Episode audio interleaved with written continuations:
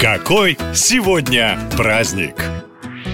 Восьмой день сентября может стать вашим самым уютным днем, ведь в календаре есть повод зажечь свечи, вскипятить чай и пригласить тех, кого вы любите, чтобы отметить праздник посиделок на кухне. Кухня – это место, где всегда тепло, а посиделки – традиция, которая в России давно стала национальной. Кстати, это очень удивляет иностранцев, которые впервые попадают в типичную российскую квартиру и их приглашают на кухню. Дело в том, что в большинстве стран принято встречаться в кафе или звать людей в гостиную. Когда-то так было и в России. Состоятельные люди устраивали приемы, а простой люд в гости вообще не ходил. Но Советский Союз его типовыми квартирами привил новые порядки. У советского человека не должно быть буржуйских привычек, а значит гостиную, как и гостевой туалет, долой. Так и получилось, что местом сбора всех родственников, друзей, знакомых, самых душевных разговоров и жалоб на жизнь стала кухня. На кухне можно сидеть сидеть допоздна и не мешать светом тем, кто хочет спать. На кухне можно петь песни, делая вид, будто их не слышно в спальне. В конце концов, именно на кухне всегда есть что перекусить, если беседа слишком затянулась, да и холодильник урчит приятно. В общем, не теряйте времени и начинайте планировать ваши посиделки, чтобы отметить необычный праздник в кругу близких. И 8 сентября проходит необычный день Всемирный праздник грамотности. Для современного человека человека читать и писать – это что-то обычное. Все мы ходили в садик, потом в школу, потом кто в техникум, кто в институт. Вы удивитесь, но так происходит не везде. Даже сегодня, когда есть интернет, технологии, люди летают в космос и так далее, по данным ООН, 800 миллионов взрослых жителей планеты не могут прочитать самые простые слова или написать свое имя. Антирекорд по этому показателю у Сомали, где читать и писать среди взрослых умеет только 5%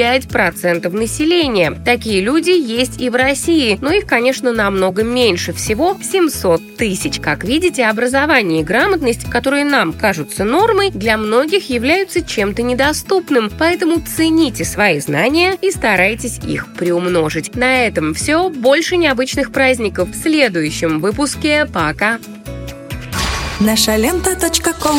Коротко и ясно.